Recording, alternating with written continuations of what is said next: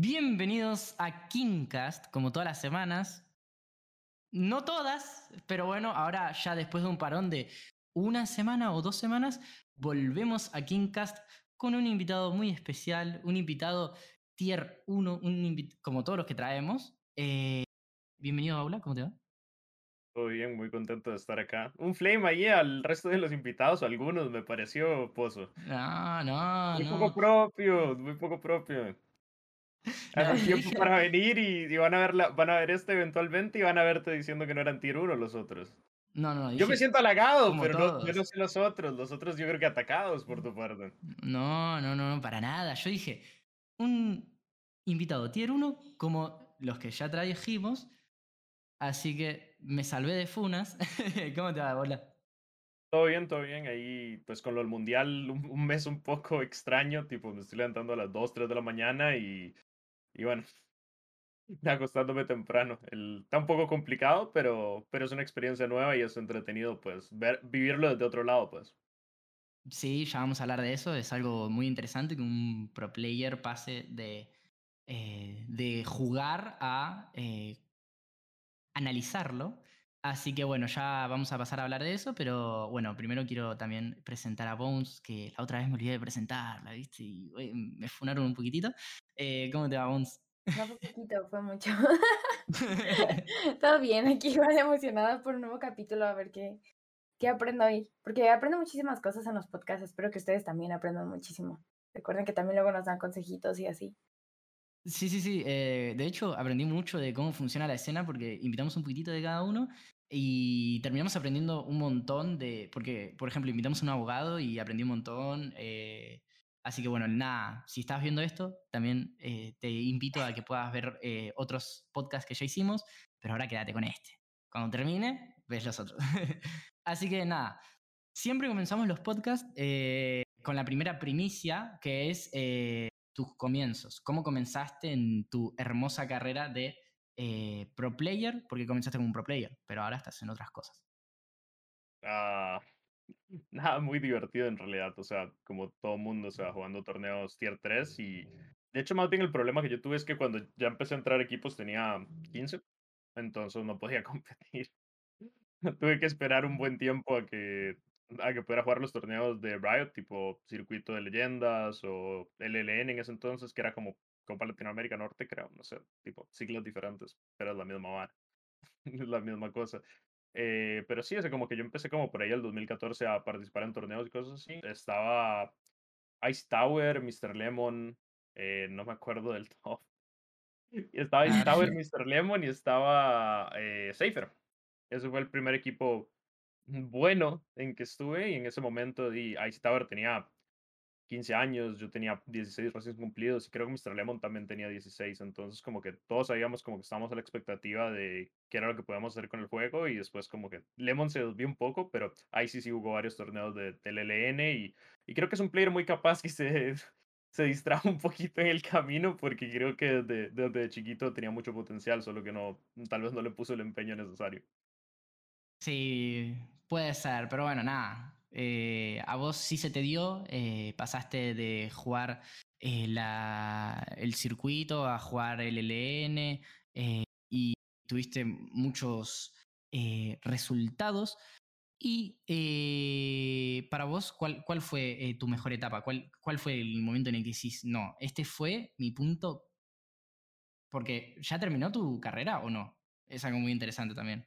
Porque pues, quizá... Pues al, al, día de hoy sigo contemplando ofertas. Tengo un par de, de segunda edición, un par de primera edición y todavía estoy viendo pues cuál es el camino más apropiado para el próximo año, donde si totalmente ya decido de desinvolucrarme o, bueno, como jugador obviamente, eh, o si me, o si nomás me trato de reintegrar, o sea, como que eso lo, lo estoy balanceando todavía pensar como en un momento peak no, no estaría muy seguro. Creo que hay momentos donde, de, donde sí estuve muy feliz Creo que en particular eh, mi tiempo en Infinity y mi tiempo en Furious fueron como los más divertidos.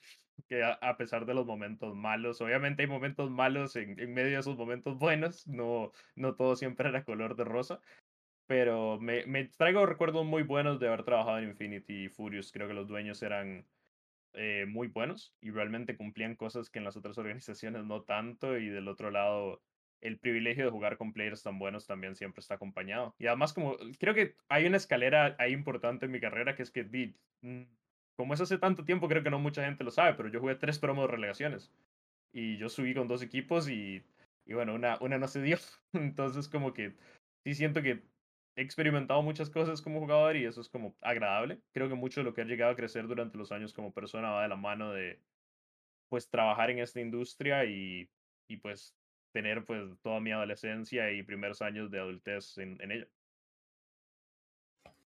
Ok, eh, ahora, porque vos decís que tu, que tu parte favorita fue la de Infinity y la de Furious, eh, en la que mm, con Furious estuviste ahí en la final, que ya vamos a hablar de ello. Eh, me parece muy interesante esa final en la que, bueno, casi campeonan. Fue algo eh, que marcó un antes y un después, al menos a mí como fan de Furious. Yo era bueno, soy, soy muy mufa, en resumen. Eh, todos los equipos a los que yo le voy pierden. Yo le fui a 9Z cuando, bueno, siempre, y siempre, nunca ganó nada, eh, al menos en LOL. Después yo le iba a All Knights y le hicieron el reverse sweep. Yo iba a Fury y le hicieron el reverse sweep. Después yo le iba a Estral y no, no, no, yo, nada. Que fue una final eh, que al menos a mí me gustó mucho y me gustaría hablar un poquitito de eso, pero más adelante porque quiero seguir todavía en tus inicios. Eh, entonces vos me estás diciendo que eh, te gustó mucho tu paso por Furious y por Infinity, pero también hay que tocar los temas de, la parte baja. Tipo, ¿cuál fue tu época en la que decías si alguna vez pensaste en retirarte de todo ese tema? Sí, puntualmente se me ocurren dos momentos y es el, el primer, el momento en, digamos, terminó la secundaria y viajó por primera vez a México, que es principios de 2017. Ah, o sea, tal vez no, la decisión no fue la más correcta entrar a Saga de nuevo. Y esos meses fueron muy pesados. A pesar de que quedamos terceros en fase regular, como que la experiencia fue muy alejada de buena, por decir lo menos posible. Ahí fue como que un momento de, ok, realmente quiero seguir haciendo eso. Y era como muy de, no estoy seguro. Pero también era como que pensaba que no se dieron los resultados por muchas cosas. Entonces como que si se podía hacer un un par de ajustes y cosas así, probablemente en el siguiente equipo me iba mejor. Y fue exactamente lo que pasó. O sea, pasé de tercer lugar con Saga a segundo lugar con Infinity. Y de hecho jugué dos finales corridas, 2017 clausura y 2018 apertura. Entonces como que hubo cierto reward de no rendirse en ese momento porque sí, sí fue pesado, pero tampoco la decisión fue tan complicada. Más bien cuando, antes de viajar de vuelta para Costa Rica, en ese 2017 ya había pasado un par de semanas en la casa de Infinity y como que sentía, ok, eh, esto va a funcionar. Estaba muy seguro desde ese momento que iba a funcionar. Estaba muy convencido de que Cotopaco era mucho mejor de lo que realmente se mostraba y en ese momento todavía estaba Ledion y era como, ok, con Cotopaco y Ledion va, va a funcionar la cosa y del otro lado con Peluchín también. Al final terminó siendo Relic por, por unas cosas más extra deportivas. De hecho, hay una, hay una anécdota ahí de que, digamos, en, en una, en una fiesta. Estaba, bueno, no era una fiesta, era como una reunión, eran tal vez unas 15, 14 personas. Y estábamos Relic y yo, y Relic, me dice, es que no creo que ningún equipo me va a llamar. Y yo le dije, no, la verdad yo tampoco. Y al, al menos de un mes estábamos en la casa de Infinity los dos juntos y se me sienta a la par y me dice, como que ningún equipo me iba a llamar, ¿no? Y yo nomás me estaba riendo porque fue como la, las casualidades del destino y, y, o sea, ya en ese momento nos llevamos bien y ahora es una amistad de que pues ha perdurado ya cinco años después. me imagino la escena. Un poco divertido. No, que me iban a llamar.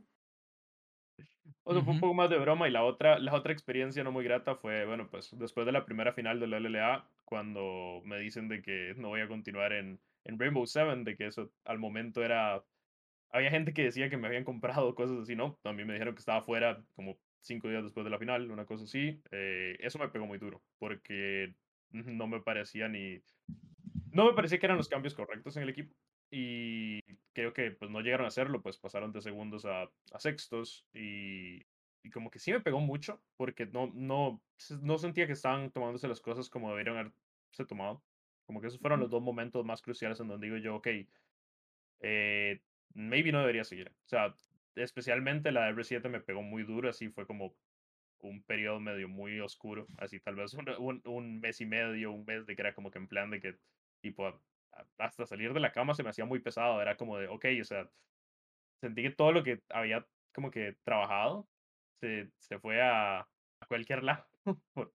y, y bueno, fue como, no sé, fue medio difícil salir de ahí, yo creo. Definitivamente mentalmente estaba en un lugar medio oscuro y, y pues después que los resultados empezaran a ponerse mal en Extend, como que también aportaron, pero realmente ya ahí ya estaba mejorando, porque sí fue como un mes más o menos después del R7 que era como en plan muy malo y como que yo decía, ok, me acuerdo estar caminando con, con mi papá por el condominio en que vivimos y yo le dije, es que no, no sé, no, no, no le veo sentido a, a seguir.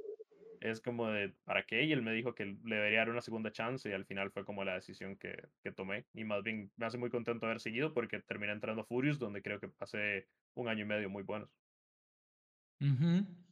eh, y entre medio, entre R7 y Furious, eh, pasaste por Extin, un Extin 2019 Closing que la gente no apostaba nada. Y quedó cuarto en el playoff, que para un Extin 2019 que la verdad eh, nadie confiaba, eh, fue un, un, resultado muy bueno. Eh, ¿cómo, ¿cómo, fue tu paso por Extin? Um, creo que al principio más bien la gente confiaba mucho cuando veían los nombres de Blossom, Sky, de Manta, yo viniendo de una final. Creo que la gente solo dudaba de Fix. Y sí había una expectativa medio alta sobre el roster, pero al momento en donde empezamos ya a practicar como que no, fun no funcaba la cosa, no había manera de hacerla funcionar y era muy obvio. Más bien creo que las primeras semanas en, en stage íbamos como 4-2, algo así. Como que maquillaron más los resultados que realmente pasaban en scrims porque no, no éramos nada sólidos ni, ni se estaba disfrutando como que jugar con ese conjunto y como que los cambios ya llegaron muy tarde y fue más el, la suerte, porque no hay, no hay otra forma de ponerlo, la suerte de que pudiéramos encontrar un refuerzo coreano tan fuerte y que al mismo tiempo R7 estuviera cambiando el jungla porque no estaban rindiendo. Entonces, como que todo definitivamente como que cae en su lugar y terminando, así que podamos quedar cuartos en playoffs. Aunque estoy, o sea, para, para mí ese es un, un regret muy grande porque no, obviamente no involucra al roster con que terminamos, pero si hubiéramos ganado dos, tres partidas más, hubiéramos podido estar del otro lado del bracket. Y estoy 100% seguro que tanto All Knights como Infinity les hubiéramos ganado 3-0 sin ningún problema. O sea, entonces como que pensar que quedamos cuartos ahí es frustrante porque realmente pienso que debíamos haber estado en la final y con un par de semanas más creo que sí hubiéramos sido el único equipo que le pudo haber hecho algo de frente a Isurus. Pero pues eso es nomás viendo las últimas semanas, porque el resto del torneo obviamente sí fue muy desastroso, no pudimos sacar tantos puntos como deberíamos y creo que los cambios llegaron muy tarde, porque se venían, o sea, internamente los cambios ahí se estuvieron discutiendo desde antes de semana uno y como que nadie, nadie a los que realmente les tocaban puliaban el gatillo y más bien fue el momento en donde llegó Skin como, no sé, tal vez eh, dos cuartos de finales del split, algo así, de que como que las cosas ya empezaron a cambiar para bien y se terminó tomando esa decisión de hacer los cambios de roster que nos llevaron a, bueno, pues todo en realidad, no quedar en, en promo relegación, ganarle a Furious y a sacarle un game al eventual campeón de que terminó sacando 3-0 a la final. Ok, entonces ya pasamos por tu paso por Infinity, pasamos por tu paso por R7, por Extin, y eh, ahora, eh, Furio, dijiste que eh, fue un buen paso. Eh, ahora me gustaría tocar el temita de, de esa final, la, e, ese fatídico día. no sé cómo lo pasaste vos, porque yo como, como fan, después de Furious eh, tanto tiempo que no sacaba un buen resultado, verlo por primera vez en una final de LLA era como mucho hype y 2-0, pero no. ¿Cómo se vio desde dentro? Pues, pues la experiencia obviamente empieza desde el principio del split. Creo que nosotros como equipo, aunque sea los latinos, digamos, hablando Jauni, Top Love Die, Auto, eh, teníamos como que cierto concepto de lo que éramos como equipo antes de empezar y realmente las individualidades que habíamos mezclado. O sea, como que realmente el, el éxito que pasa de, de Furious no... Nosotros no lo vivimos tanto como el resto de las personas, diría yo, porque creo que desde que estábamos armando el roster sabíamos que tal vez otras personas pensaban que el roster iba a ser bueno, pero nosotros sabíamos que si nos reforzábamos con dos coreanos buenos iba a salir bien y creo que fue exactamente lo que pasó. Quedamos primeros en ambas fases regulares. Eh, creo que en total perdimos tres o cuatro games. De hecho, creo que sí, como cuatro, creo. Entonces, como que realmente fue un proceso muy lindo y realmente pues habían lágrimas hasta durante el split por parte de nosotros porque era como que después del año tan malo que fue el 2020, saber que nosotros cuatro estábamos logrando resultados semana tras semana en scrims, sacando resultados buenos contra equipos de NEI, contra equipos de Latinoamérica. Y se sentía muy bien y ya obviamente ya llegando para la final es como que yo sí sentía que íbamos a ganar, sentía que era, éramos, y estoy seguro que lo éramos, que éramos un mejor equipo. Pero bueno, o sea, las cosas no, no sean tanto. O sea, me acuerdo que salimos del segundo game y yo, y yo estoy caminando porque obviamente era en la, en la gaming house y yo, yo siento que, o sea, eh, o sea, Dai no, no, no puede mentir. Yo me acuerdo que le dije, volvemos a pillar el, el, el bar este y vamos a ganar. Y como que ahí hubo un disagreement en picks y como que al final también estábamos insistiendo en hacer ciertas cosas en el top side y como que al final terminamos como que en un monstruito de draft, perdimos el tercero, perdimos el cuarto y ya para el quinto como que la moral estaba relativamente baja de por parte de todos, así es como que uno sabe lo que se viene cuando ya no solo perdiste dos, sino como que las comunicaciones que estaban dando y cosas así, entonces como que sabíamos que era muy improbable ganar el quinto, como que realmente estábamos muy bajoneados y pues es una cosa que termina pasando, pero es parte de la competencia y es como más los yo creo más los errores que cometimos en el tercero y cuarto game que hicieron que el reverse fuera posible, porque definitivamente éramos un equipo más sólido en, para mí, en casi todos los aspectos. No, no debía haber mucho chance de perder y obviamente es como el golpe emocional de, de perder una final por cuarta vez para mí es como que hmm. feels bad, pero, pero es, es, es totalmente parte de competir y saber de que se estuvo tan cerca también. Eh, o sea, aunque sea a mí en lo particular, en ese momento me motivó a pensar de que el siguiente split 100% se iba a poder ganar sin mucho problema porque a, haberlo sentido ahí tan cerca y en la mano era como, ok, las otras veces no, no era así, era como que era, eran finales 3-1, eran finales, una final 3-0. Aunque igual siento que la, la 3-0 con Infinity no, no es tan representativa del score, o sea, como que yo me sentía muy bien, al mismo tiempo muy mal, porque nunca había estado tan, tan cerca y realmente se sentía casi como que uno tenía una mano en la copa y no, y no se llegó a dar, entonces como que era mal. Y, o yo creo que obviamente a todos nos pegó de manera diferente. O sea, ese era el segundo juego, el segundo, quinto juego en una final que Dai perdía, por ejemplo. Entonces también él, le pegó muy duro y creo que, creo que tal vez Toplo y Jauni eran los menos afectados porque no, no tenían tantas expectativas en el sentido, ok, es su primera final, eh, no, no un import, no, era como, ok, o sea, llegamos acá de lejos y se sentían más contentos, pero definitivamente tanto Harry, y yo, Dai, estábamos muy, muy mal emocionalmente después de perder, porque la, expectativa era 100% ganar. No, no sentíamos que había una manera en donde nos podían romper ah, eh, lo suficiente para ganar games y que nos ganaran tres y más al hilo fue muy, fue, fue muy desastroso emocionalmente. Ok. Eh... Entonces ya recorrimos toda tu, tu, tu carrera. Eh, pero ahora también quiero eh, que toquemos temitas eh, acá con la, con la Bones de cosas más sobre ser pro player en general. Tipo, tipo, ¿cómo es vivir una gaming house? Un ejemplo. temas así. Pero antes quiero mencionar una cosita, que es que a mí, mm, una persona que está dentro de la escena me dijo, Baula es una de las personas que más sabe del jueguito de, la teoría en, en, Latinoamérica. ¿Vos qué pensás de esa afirmación? Una persona que está adentro, tipo un alguien. Ah.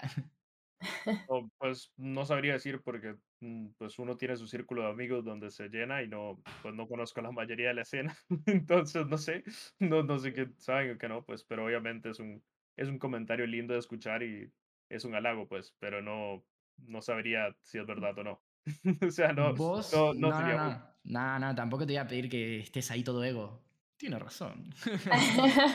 que debería, ¿eh? Debería.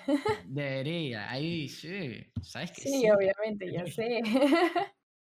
no, pero eh, si no sos vos, para vos, ¿quién es la, eh, la persona que más sabe eh, de teoría o de, o de analizar el juego? O sea, pues realmente no sé. Opinión propia. he trabajado con tanta gente, pero en lo particular se me hacía que que Soren sabía mucho, del otro lado eh, Fallen se me hacía bueno también, creo que Dai también sabe mucho, o sea, son como tres personas que siento que a mí me llegaron a enseñar mucho y aportar mucho durante mi carrera.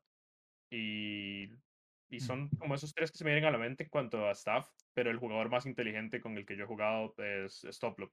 demasiado inteligente, eh, no pareciera una persona como muy, no sé cómo decirlo, como que es una persona que se ve particular, un poco más callada tal vez, pero a la hora de la hora sí es más abierto de hablar y, tiene opiniones muy interesantes alrededor del juego. Creo que es muy inteligente y no, no se nota esa, esa personalidad porque uno lo ve y se ve pues todo calladito, pero, como que ya en persona se llega a soltar mucho más.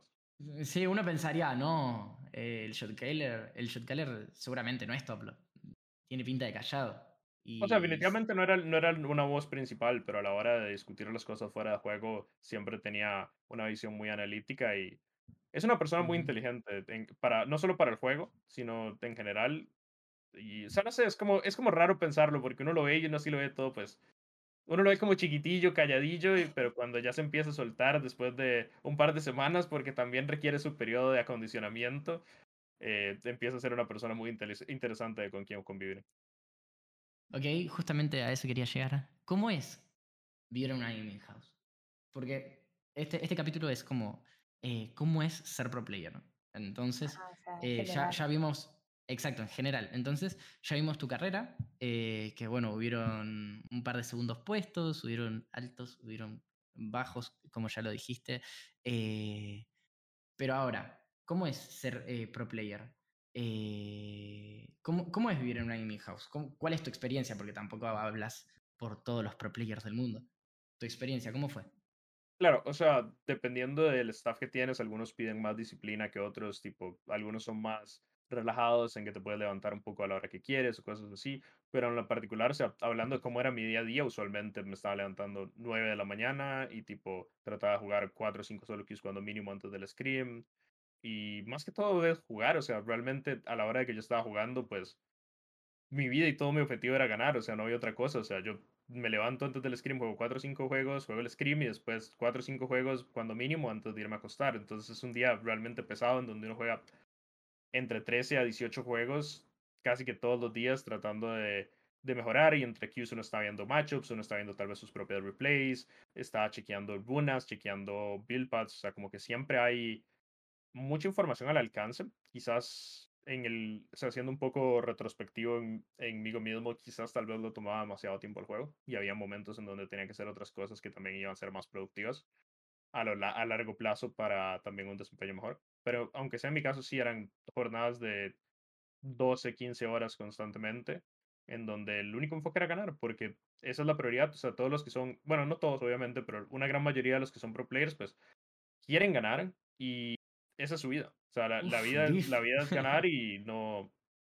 O sea, no, no, es un beef. O sea, yo creo que realmente es, eh, es el caso de la mayoría. No, no, no aplica para todos, pero si estás más o menos dedicando toda tu vida a esto, pues el chiste es que ganes, porque si no, pues hay cosas hasta más saludables que hacer. O sea, no, no, sí. no, hay los otros trabajos no te requieren dos jornadas todos los días. O sea, no, no, no es así fácil. Obviamente hay algunos donde no le van a meter tantas horas, pero ahí es donde ahí entra, entra la cosa de que si realmente están siendo productivos con su día, porque realmente no pienso que jugar 14 horas sea lo mejor para mejorar, pero hay una diferencia entre hacer cosas que sean productivas, como será comer bien, hacer ejercicio, eh, tratar de desintoxicarse un poquito del juego, a nomás hacer los screams y después no hacer nada, que tal vez sí es el caso, obviamente, en algunos players. Yo tengo una duda. Sí. Esto es como un poquito personal, pero ¿Cómo, cómo dirías que, que, fue llevar tu vida fuera de estar en una gaming house? Por ejemplo, tu vida personal, supongo que tus amigos que dejabas en, tus, en tu casa y todos esos lugares, ¿te costaba el hecho de hablar con ellos o de plano era como, no, pues ya no hablo con nadie de, de mi casa o no tengo contacto con nadie? O sea, de, de, mi familia obviamente se mantuvo el contacto, pero sí hay, sí hay muchas amistades y muchas relaciones al final que, que uno termina dropeando porque no, simplemente no hay tiempo, pues, o sea, I mean, cuando uno tiene 14, 15 años, para la mayoría de gente es, ok, es el fin de semana, voy a salir, voy a hacer esto, voy a hacer aquello, tengo este hobby, mientras que para mí era, hoy es el fin de semana, tengo dos días y medio en donde puedo jugar League of Legends, donde puedo estar practicando, entonces, sí hay muchas cosas que sí se terminan sacrificando, muchas experiencias, muchas relaciones, de que uno no les da mantenimiento, entonces se pierden, o sea, no, no, por eso la, la verdad las personas que ya estaban en mi vida, obviamente no hablo de mi familia, antes del juego, que todavía están, yo les tengo mucho cariño porque han estado conmigo pues muchos años, ya casi 10 y es como que, ok, yo sé que no puse mucho mantenimiento y como que si siguen acá es porque realmente pues hay cierto nivel de aprecio, mientras de que por lo mismo que uno está todo el tiempo sentado en la computadora jugando, metiéndole horas, haciendo el grind, muchas de las mayores amistades que tengo ahorita pues es por el juego, o sea, no, no, hay, no hay otra cosa, pues, o sea, uno, uno le mete tantas horas de que se termina rodeando de personas que tienen intereses similares y creo que tengo el privilegio de durante los años haber construido muchas amistades realmente buenas que me hacen muy contento, pues, en parte de por qué estar en la escena.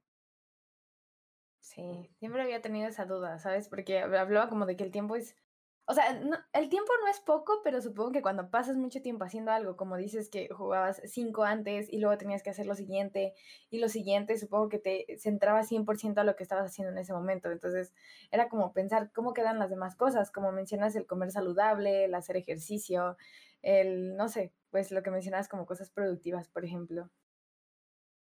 sí, o sea, definitivamente uno termina aprendiendo muchas cosas. Creo que es complicado para alguien que es un adolescente, en el, en el caso de la mayoría que usualmente no vienen con un background muy fuerte en deportes tradicionales o en cosas así, como que te lleva cosas no muy saludables en cuanto a cómo comes, cómo pues tomas cuidado en general de tu cuerpo. Creo que es algo, un problema realmente general y definitivamente hay periodos en donde yo he estado peor, peor, peor donde he estado mejor, que me ha pasado lo mismo.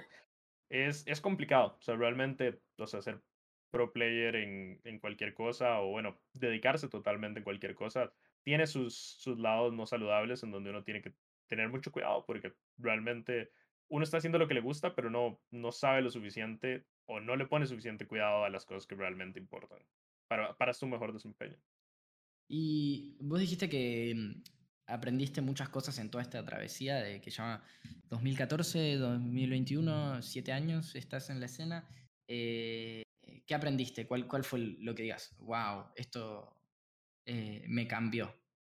Mm, creo que definitivamente hay un cambio grande de carácter de mi parte. Creo que antes era una persona más retraída en muchas cosas. O sea, como que creo que mucha de la confianza que tengo el día de hoy, mm, de la forma en que, digamos, se me hace fácil hablar en frente de gente o cosas así, realmente pues se crea por el juego. De no no necesariamente, obviamente, todos por el juego, pero por las relaciones y por las vivencias que tengo. O sea, no.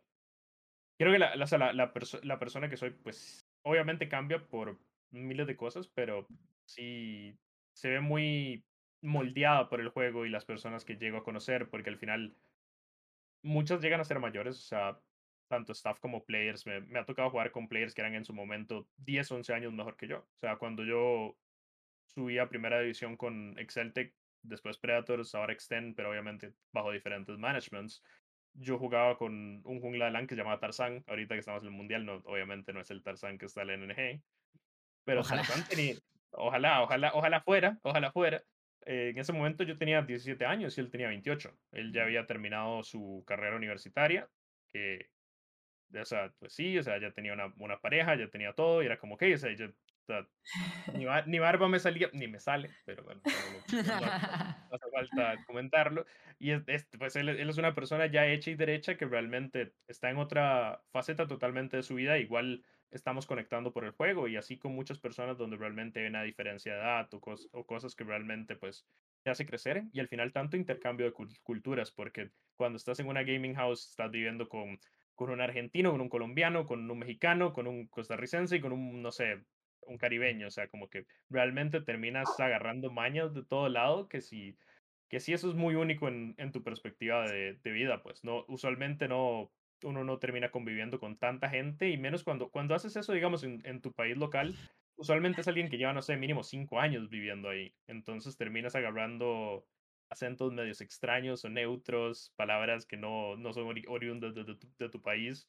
Es, es, toda una experiencia realmente enriquecedora en muchos, en muchos aspectos. Realmente es algo que, pues, si, si todo el mundo pudiera experimentar, se lo recomendaría, pero al mismo tiempo, obviamente, es algo que no todo el mundo puede tener y que realmente no se ve. O sea, lo que es normal en, no sé, en Costa Rica no, no es normal en Argentina, lo que es normal en Argentina no va a ser normal en México y te tienes que acoplar en de que las personas son diferentes, se expresan diferente y pues se llegan a tratar diferente en momentos buenos y malos.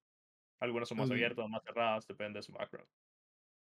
Y tema comidas, tipo, en una Yo te ¿cómo- iba a preguntar lo mismo. Sí, sí, eh, porque, porque una persona, por ejemplo, si sos vegetariano, si sos celíaco, ¿cómo, ¿cómo funciona todo eso? Porque hay como...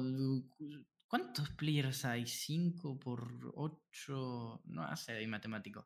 Muchos, hay muchos jugadores. Alguno debe ser celíaco, alguno debe ser vegetariano. Eh, o que simplemente no te guste algo. Tipo, ¿cómo se maneja eso en una gaming house? Igual, supongo que en todas tus experiencias habrá ido de peor a mejor porque la escena va creciendo y cada vez hay eh, avances, además de que vos mejoraste, entonces fuiste cada vez a equipos mejores, ¿no? Bueno, hablando de mi perspectiva individual, yo siempre la tuve Sí, fácil obvio. porque no soy tan picky con la comida. Entonces no. eh, Otras personas sí, sí struggleaban más con que, ok, no me gusta esto, entonces tengo que pedirme algo, o tengo que hacerme algo, o no voy a comer, o voy a servirme cereal de cena porque esto no me gusta. Pero no me tocó nunca convivir con alguien de que fuera vegetariano o que tuviera alguna condición así. Eso realmente no. A mí no me pasó. La única persona que yo sepa que es vegetariana creo que es Alonet. Y pues nunca llegamos a coincidir en un equipo. Supongo que debe haber uno que otro con algo, pues. O sea, puede ser que sea vegetariano, tal vez que no pueda comer cierta comida. Intolerante digamos- a la lactosa.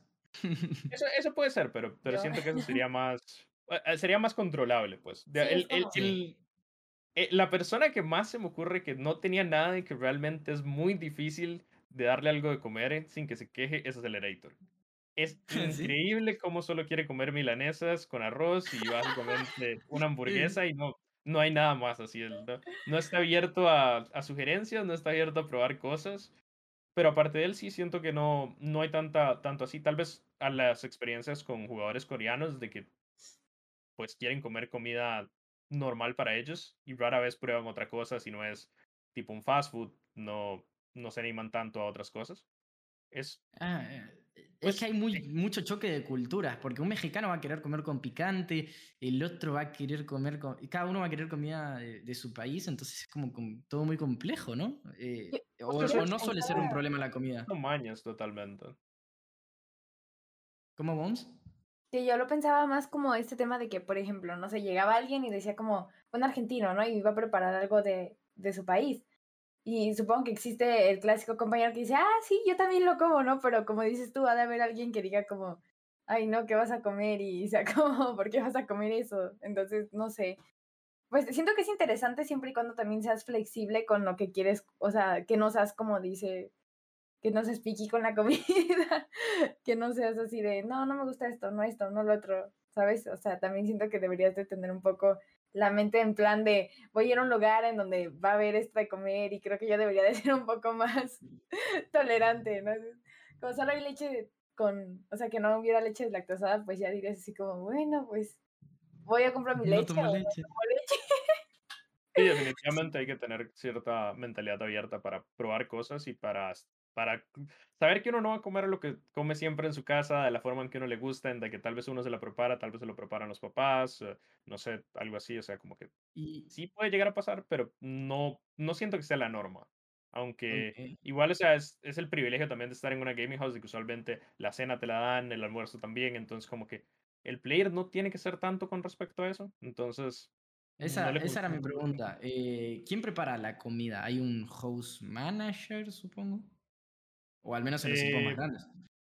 Pues usualmente la gente, usualmente contratan un cocinero o, digamos ponen una empleada que aparte de la limpieza hace la comida. Eso es como lo más habitual. Ya depende de, de qué organización era o cosas así. En algunos casos sí me tocó de que el, de que el manager cocinara. Por ejemplo, el, el el cuando estaba en Infinity, el hermano de Soren era el manager y también cocinaba, que cocinaba muy bien. Ya después ahí hay experiencias traumáticas con, con ot- uno que otro manager de la escena, que- pero eso no, no, lo- no hace falta mencionarlos.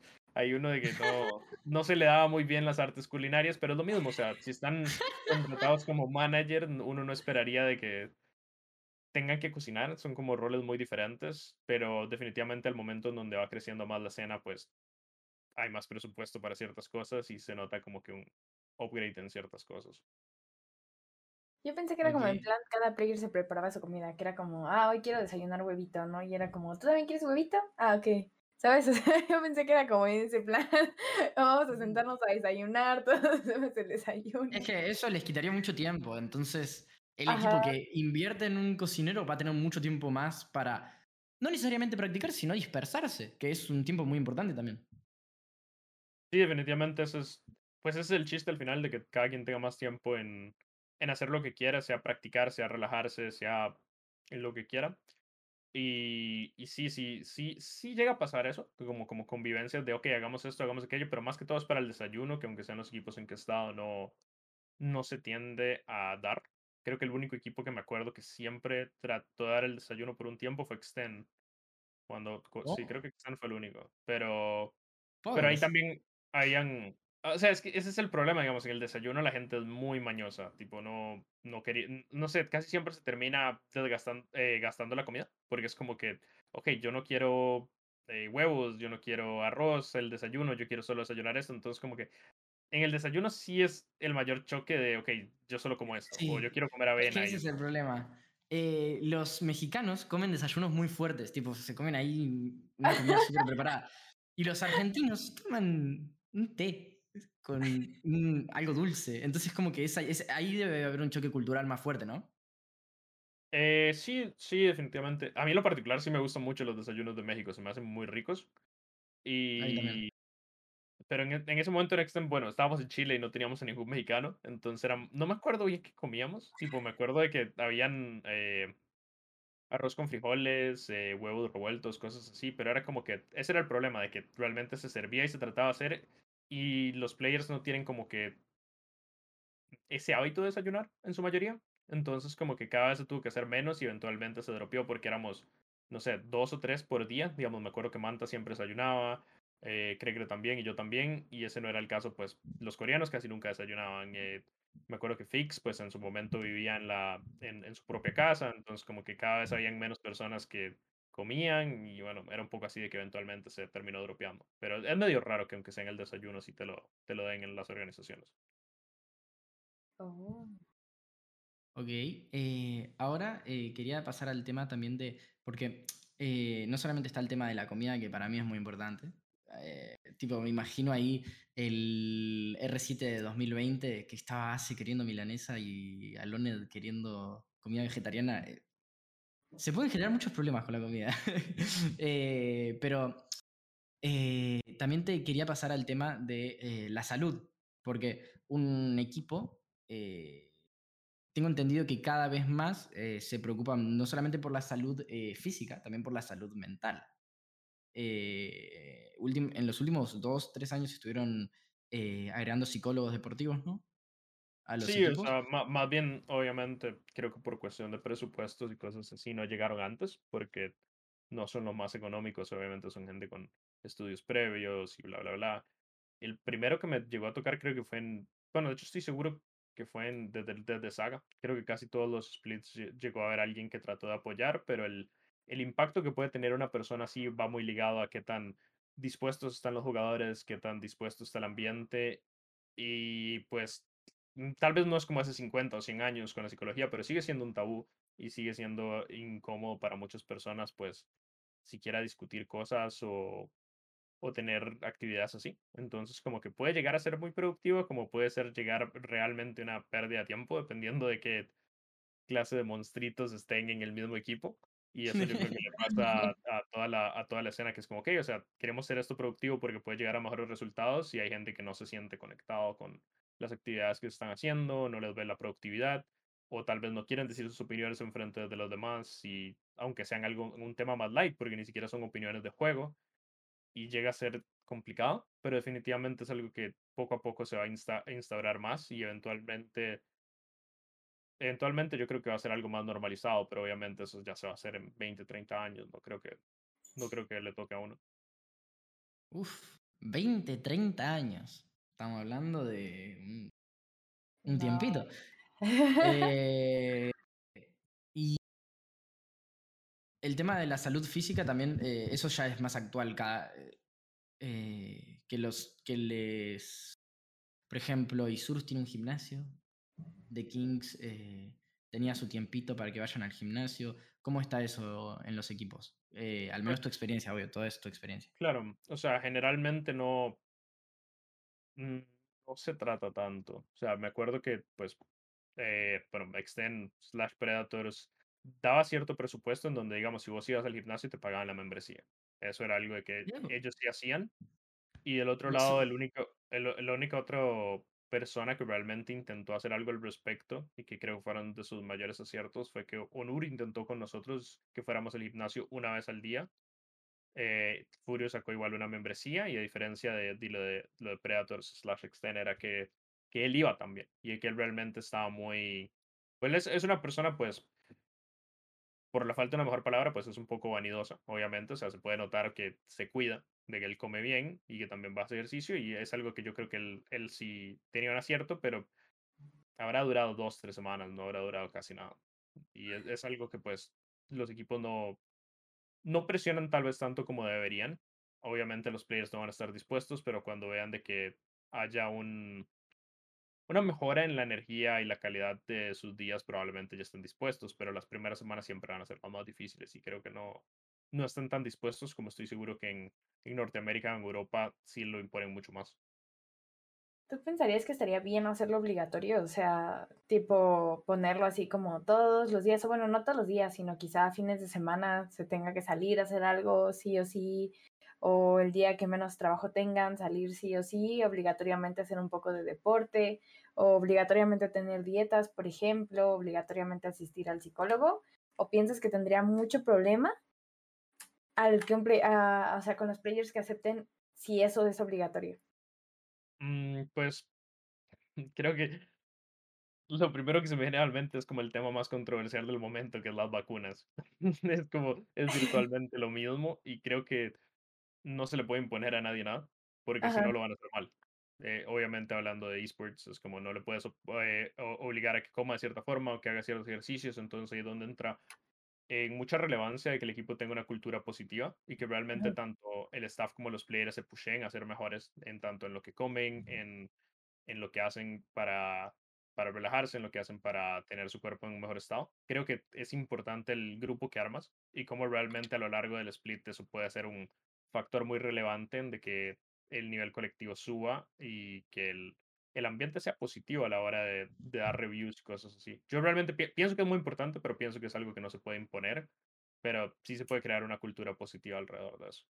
Ujú. Ok, eh, otro tema que, que- que me gustaría abarcar es que hay, porque ahora vamos a hablar de eh, cómo subir a primera división. Es un tema muy interesante porque eh, yo conozco muchos players que están en tier 3, se esfuerzan un montón, son challenger, no es que, ay, no, soy platino, soy diamante y estoy esforzándome, o sea, juegan bien al jueguito, son challenger, pero igualmente no, no, no logran eh, subir a tier 2 o, eh, que ninguna organización le dé la oportunidad. ¿Qué le recomendarías a un chico eh, que está en esa situación?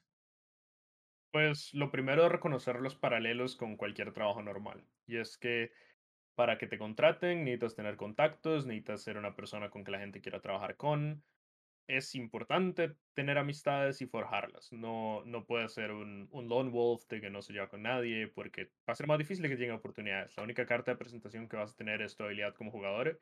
Y así no funciona la vida. No es que no funcionan los esports, es que no funciona la vida. O sea, entre más personas quieran trabajar contigo por lo que puedas traer a, a la mesa como, como jugador y, los, y tanto tanto realmente tácitamente que, digamos, lo puedas ver, como los intangibles, es donde realmente te pushean, porque ser challenger no, no te hace un buen compañero de equipo, no te hace agradable, no te hace que el resto quieran jugar contigo, y tener, no sé, 200 ese minuto 10 igual no, no te hace un player completo, o sea, siempre hay un montón de variables que se entran ahí y no, y no, no son tan tomadas en cuenta, o sea, realmente si en su mayoría, o sea, si, si un player no, no está pudiendo subir de tier 3 a tier 2 o de tier 2 a tier, 3 tier 1, es porque le faltan cosas. Y no necesariamente siempre va a ser arraigado al nivel individual. Muchas veces pueden ser que le faltan habilidades sociales, le faltan contactos o cosas así.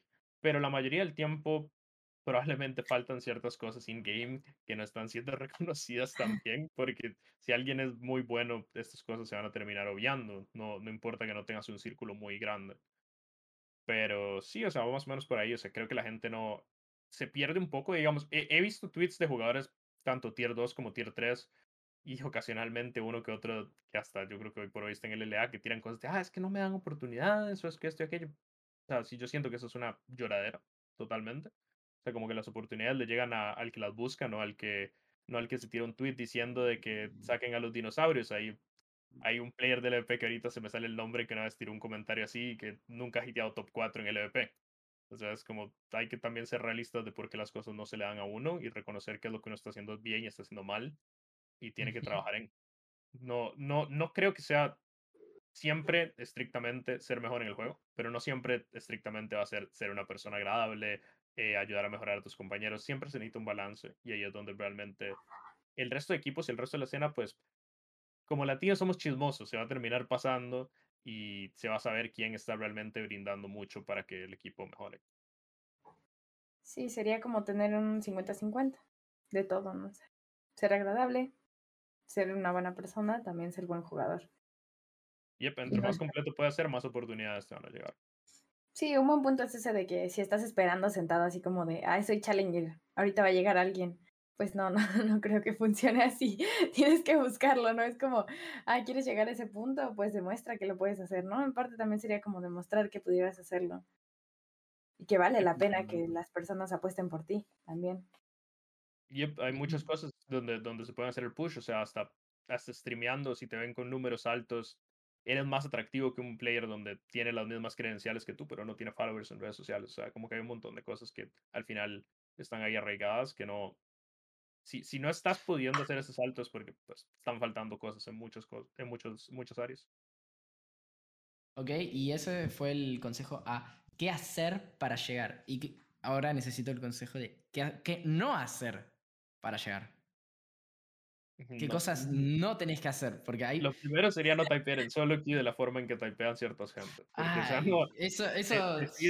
Te, te, cierras oportunidades muy, muy fácil si estás discutiendo con el resto de pro players o si estás discutiendo hasta con la gente de solo queue diciendo cosas no muy friendly. Entonces, uno tiene que tener mucho cuidado de no sabe qué reflectores están, ahora que todo el mundo tiene tantos smurfs o cosas así, no sabes quién está en tu lobby y pelearte con la gente por deporte, pues no, no te va a llegar a ningún lado. Y del mismo, del mismo, forma, o sea, el, el, compañero o el amigo que tienes ahorita que no quieres jugar en con, eh, con, tal vez en dos meses, tres meses va a mejorar. O sea, no, nunca tienes que cerrarte una puerta, aunque no sea la que actualmente quieres. Y eso pues es un consejo pues tonto, porque en realidad te aplica para toda la vida, no aplica para, para esports, no aplica para LOL, no aplica para cualquier juego. Es como que, o sea, no, no te cierres oportunidades por voluntad propia porque no sabes cuándo las vas a querer o las vas a necesitar. Y realmente es importante, pues, construir cosas y de la misma forma, pues, no desaprovechar la oportunidad de que uno siendo muy high pues, ya tiene cierta destreza que no tiene el jugador casual y tratar de que eso lo termine lo termine haciendo crecer en otras áreas, sea obviamente en números de redes sociales, sea en en contactos, o sea, como que la posición donde estás tienes que usarla para bien, obviamente no, no significa manipular a todo el mundo en tu, a tu placer, obviamente suena, suena más como más de manipular, pero va un poco de la mano en lo que sí hay cierto trabajo que se puede hacer y donde puede hacer, y o sea, al final, o sea, el ser amistoso, o sea, si, si eres amistoso, eh, vas a terminar creando relaciones que van a perdurar durante los años y que eventualmente te pueden dar tu oportunidad de trabajo, por, por simple que sea. Ok, entonces sean amables, hagan amigos. Eh, eh, Obviamente hay que jugar bien, hay, que jugar bien. no, hay que ser un ogro, pero, pero yo creo yo que. Yo tengo un montón de amigos y no me llegan oportunidades. sí, Pedro, pero sos plata uno. Sí, pero no has jugado ranking. Sos nivel 13. Ah. bueno, eh, entonces, esos son, son los consejos. De hecho, eh, ese tema de la toxicidad eh, es muy importante. Conozco muchos players de tier 3, 2, 1 que son un poquitito flammers en solo queue. Ahí. Nada, del tier 1, por suerte, son. ¿Cómo? que a mí se me daría miedo flamear, que te cacharan y en lugar de quedar así como, como que juegas bien, quedes como el intenso del solo quiero así, entonces sí después de... Ay, perdón. Eso sí me daría full incomodidad, o sea, es como... Es que los CEOs. eh, eh, va, no- ya, no, ya no contratan los CEOs. ¿A- ¿Quién contrata No, hoy no a un creo, no player? creo que ¿Quién tenga hace que el scouting? con SEOs, o sea, o, o con general managers o algo. O sea, es que si, si te preguntan, ok, ¿qué piensas de Pepito? Y la respuesta es, ok, juega bien, pero es un desagradable. No, no, pues, a eso ya No es. puedes estar en una gaming house todos los días con él. Ya, pues, o sea, si, yo, si, si, si, si cualquier persona no quiere convivir con la otra, pues ahí ya se están cerrando oportunidades. Y creo que ahí la opinión de los players pesa mucho. porque- pero obviamente, igual si alguien es fuera de serie, aunque tenga ciertos comportamientos erróneos, pues las oportunidades le van a llegar, a pesar de que no esté tan desarrollado en otras áreas. Pero estaría bueno ser un fuera de serie amable. Claro, o sea, por, por eso es que, hay gente que, de que al final se mantiene tanto tiempo en una posición muy buena en la escena. O sea, Seiya ganó como 14 campeonatos al hilo, no, no solo por jugar bien. O sea, si, si realmente solo hubiera jugado bien, no, no hubiera hecho eso. O sea, hay muchas cosas intangibles que probablemente estaba trayendo a, a sus rosters que hacían de que consta- constantemente ganaran. Ok, perfecto. Eh, entonces. eh, Ay, quería hacerte una pregunta. Eh, Ahí se me fue. No, Ah, no, de nuevo. Ah. regresa. No, Pozo, prometiste que ya no te pasaría. No, no, no, ya, ya no me pasa. Eh, quería eh, tocar eh, como último, ya iríamos terminando, eh, tu etapa ahora de ser analista para Riot Games, que es algo muy interesante, muy bonita la, la sudadera que estás usando. Eh, ¿cómo, cómo está esta etapa de tu vida? Eh, ¿Cómo te ves del otro lado del, de- de- del videojuego? ¿Cómo, cómo la estás pasando? ¿Cómo, ¿Cómo es esta experiencia para vos? Pues definitivamente la presión es diferente. No quiero decir que es más o menos. Definitivamente no es la que estoy acostumbrado a tener. Hay ciertas cosas en las que siento que me tengo que preocupar más que en- obviamente como jugador no hay. O sea, realmente es otro tipo diferente de estrés. Lo, se siente en diferentes partes del cuerpo, en diferentes momentos del día a día. Pero es una experiencia muy gratificante a su manera. O sea, yo entiendo perfectamente al, al resto de personas que están en la transmisión, que están en las otras, donde realmente pues les gusta y les apasiona pues desde un principio estar ahí. En lo particular creo que yo la tuve muy fácil con tanto Suki como Andrés, que me, han sido pues inmensos en las cosas en que yo he podido desarrollar. Me han ayudado en cosas que no les tocaban definitivamente y realmente siento que me, me he sentido muy apoyado durante este, este semestre por parte de ellos, en donde siento que realmente puedo preguntarles cualquier cosa y me están ayudando y a veces parecen como que fueran mi papá y mi mamá más que compañeros de trabajo. Y realmente me hace muy feliz porque uno no, uno no asumiría, pues, o sea, no tenía tanto contacto con ellos dos y realmente me ha ayudado mucho. Obviamente hay personas que ya eran amigas mías que igual me están ayudando mucho, como no sé, Relic, pero yo ya sabía que Relic era así, no, no cambia nada, pero Mm. la experiencia definitivamente es muy grata y llegar a conocer gente de producción que tal vez uno conocía de nombre desde hace 3, 4 años, no, no es lo mismo, pues ahora realmente hay un factor más humano y una conexión más real en donde uno dice, ok, es por, es por ahí, es, esta persona es así, se comporta así, es como que es, es, es una experiencia muy linda, obviamente que, que sea todo online le, no sé cómo decirlo, pero como que lo hace muy diferente también, o sea, como que yo solo tuve el, el privilegio de estar con ellos para, para playoffs, ni siquiera para el Pentágono, entonces como que llegar a estar ahí con ellos como del otro lado se sintió muy bien, obviamente hablo no solo del talento en cámara, sino de las personas que están atrás, y sí, llegar a construir amistades y conocer gente realmente es muy gratificante. Y creo que es, es, un, es un trabajo, pues sí, con, con, con sus estreses diferentes, pero también es muy gratificante y muy divertido de hacer. ¿Vos crees que tu nivel mejoró viendo el juego desde otra perspectiva? Y viendo a otros jugar, es como ver bots eh, eh, como tu trabajo, que tu trabajo sea analizar partidas de otro. ¿Crees que eso te, te hizo mejorar? Mm, o sea, siento que igual veía muchas partidas antes, entonces no pienso que eso cambió tanto. Quizás cambió Mm, mi forma de expresarme en ciertas áreas, porque al final cuando estoy viendo una partida ahorita estoy pensando más en, ok, qué es lo que están diciendo los casters, qué es lo que están diciendo los analistas, cómo lo dicen, cómo transmiten un mensaje. Y del otro lado antes era como que estoy viéndolo como player de, ok, están haciendo esto bien, esto mal, esto aquello. O sea, como que tal vez diferentes filtros se terminaron creando más, más fuertemente. Y sí, un poco de eso. O sea, no, no sabría decirte si realmente me hizo mejor player o no, porque aunque sea este semestre, pues, aunque sí estuve jugando solo queue, sí bajé la cantidad mucho. O sea, tenía pues, otras ocupaciones, más bien no había tanto tiempo libre para estar jugando solo queue todo el tiempo, pero igual hay ciertos hábitos que siento que sí llegué a corregir y otros que, que tal vez se pusieron peores. Entonces es difícil de ver, o sea, yo creo que eso tocaría ver más el próximo año si al final decido estar compitiendo, si fue muy provechoso no, porque al final sí se sintió como una desintoxicación de tener que estar jugando mínimo 10 horas al día y que realmente todo era eso. Ahora de que, ok, tuve varios días donde, ok, no, ni siquiera estoy tocando el juego, tengo más eh, libertad creativa de mi tiempo y de, y de los espacios personales que puedo llegar a tener. Ok, eh, entonces eh, todo esto lo ves como un, una desintoxicación y, no, no, no asegurás que el próximo año eh, te vean o no compitiendo, ¿no? no, eso, fue lo que, lo, lo, que, lo que pues comenté al principio, de que por ahora sí mm. hay ofertas, pero pues igual estoy valorando cuál, cuál es el camino que quiero tener el próximo año, porque no pienso que sea una decisión fácil, obviamente.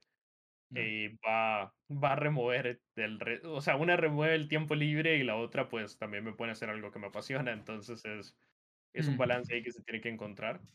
Pero sí, o sea, no, no, no, no sabría decirte, pues, si eso me terminó ayudando a player o no. Y a lo que me refiero más con desintoxicación es como que antes sí sentía la dependencia de estar jugando 10 horas al día porque es lo que quiero. Y después, o sea, no sé, tal vez el dejar de sentir esa presión, yo creo que sí me ayudó a poderme desarrollar en otras áreas que tal vez estaba haciendo privado de, ok, necesito hacer esto porque es como, pues es básicamente mi vida en ese momento. Y creo que estos meses libres sí me hicieron, me hicieron una persona mucho más diferente. Creo que, bueno, o sea, de, puntualmente desde, desde, que terminé, eh, bueno, la secundaria se dice que en Costa Rica, creo que en, en México se le dice eh, diferente y en cada país se le dice diferente. La, ¿La preparatoria? Sí, creo que en México es la preparatoria, pero o sea, como que básicamente cuando uno saca lo, lo anterior a la universidad, lo anterior a la universidad, dependiendo del país. Ah, eh, soy mexicano. Claro que sí. Eh, o sea, como que es la primera vez que pues tengo tanto tiempo libre puntualmente, en donde yo soy el que toma las decisiones de su tiempo, porque antes era, ok, estoy en AGH y mi objetivo es mejorar para ganar, no había otra cosa, entonces hubo mucha más libertad de tiempo y de, ok, quiero hacer esto, quiero hacer aquello, y a mí sí siento que pues lo disfruté porque no lo había tenido por, por cinco años. Entonces es algo totalmente diferente. Ok, sí, de hecho, eh, a mí eh, me di cuenta del, del, sacrificio que es ser pro player cuando escuché la canción de Leyenda de Odi. Que. Bueno, es de Odi, es de, de Isurus. que y dice, me esperan en casa para volver a nacer. Eh, y ahí me puse a pensar, no, man, tipo, literalmente están todo el año eh, fuera de su casa, lejos de su familia. Y, tipo, literalmente dejas toda tu vida para ser pro player.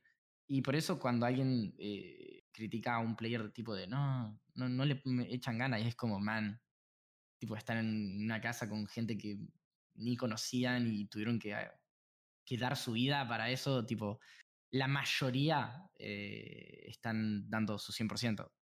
O eso me gustaría pensar. Ah, entonces, eh, eh, nada, que mucho respeto a los pro players.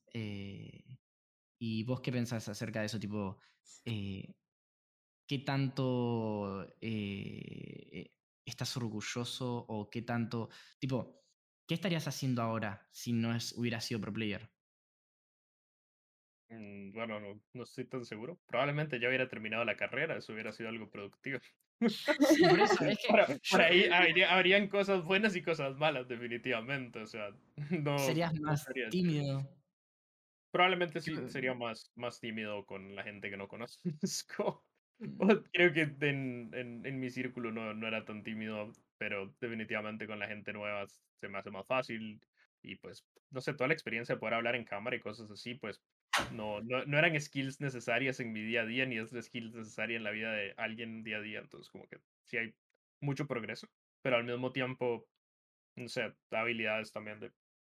Sí, sí, sí crecieron. No sé, es difícil pensar que estaría haciendo totalmente si no hubiera conocido LOL, porque O sea, en realidad no, no son siete años en lo que mi vida revuelve LOL. Yo creo que ya va para nueve, tal vez diez. O sea, no, no, diez no. Va como ocho, ocho, nueve, sí. Ocho, nueve, en donde realmente, pues, es parte crucial de mi día, es parte crucial de mi diversión, de mi entretenimiento, de, ok, o sea, ahora hice acabo de hacer cuatro o cinco horas de, la transmisión del mundial y mi siguiente, mi siguiente acto es, ok, salí de la transmisión, voy a verla ahora con mis amigos, porque quiero ver qué están jugando en el mundial y quiero ver qué están haciendo y quiero ver qué, qué puedo aprender, o sea, no, no sé, es como, es difícil dividir el, el factor, ok, me estoy divirtiendo y es mi trabajo hasta el día de hoy para mí, porque es como, ok, consumo LOL mucho tiempo más del que sería sano para una persona probablemente. Y es como que, ok, es que también me gusta. Entonces, como esa división de, ok, es, es, es un hobby, es un trabajo, para mí llega a ser complicada porque es como de, me sigue apasionando mucho. Y mm. no, tal vez es algo bueno y malo, dependiendo de quién lo vea. No, no sabría decir. Ok. ¿Cómo? Que yo diría que algo bueno, que te siga apasionando y siga siendo tu hobby, debe estar, o sea, es como, es mi trabajo, pero me sigue apasionando. Muchas veces las personas ya cuando dicen, ah, es mi trabajo, pero ya no me apasiona, yo creo que es clave que te siga apasionando después de tanto tiempo. Obvio. Yo creo que más que pasión, la palabra termina siendo algo más como una obsesión. pero... es malo. sí. Entonces, eh, tu caso particular, eh, no, no, te arrepentís de haber sido pro player, porque muchos he escuchado que dicen tipo de, ya voy a terminar una carrera. ¿Sabes que no sé? O sea, ese, fantasma de qué estaría haciendo obviamente prevalece, pero eso también es con, con, toda decisión, no creo que sea solo no, no ser pro player de, ok, o sea, ¿cuál camino es el que uno debería tomar? Eso creo que es muy normal de que uno se lo cuestione. Más bien creo que el que no se cuestiona las decisiones que toma o no se da cuenta o es tonto. no, hay mucha cosa, no, hay no hay mucha cosa intermedia. Eh, pero sí, yo, yo, yo, me siento contento de, de, de, haber sido parte, bueno, de ser parte de, de esta escena en, tan, en, bueno, en diferentes facetas, porque al final han sido diferentes facetas alrededor de los años. Realmente me siento contento de tener ese privilegio. Ok. Eh, ¿Algo que quieras decir, Bones, antes de que terminemos? ¿Algún, ¿Algún tópico, no? No, todo estuvo muy cool, la verdad. Todo fue muy bueno. Ok, perfecto. Entonces, hasta acá llegaría el capítulo de hoy. Muchas gracias por escucharlo o haberlo visto, depende si estás en Spotify o en YouTube. Eh, así que eh, muchas gracias, Paula, por haber venido. Eh, un gusto haberte conocido porque es la primera vez que hablamos. muchas gracias, Fons, por haberme acompañado. Un tema que lo toco recién ahora porque, no sé, no, no lo dije al comienzo. Lilín eh, no nos va a acompañar eh, en los Kingcast, eh, pero vamos a seguir estando Bones y yo. así que nada, muchas gracias, Paula. ¿Algo que quieras decir?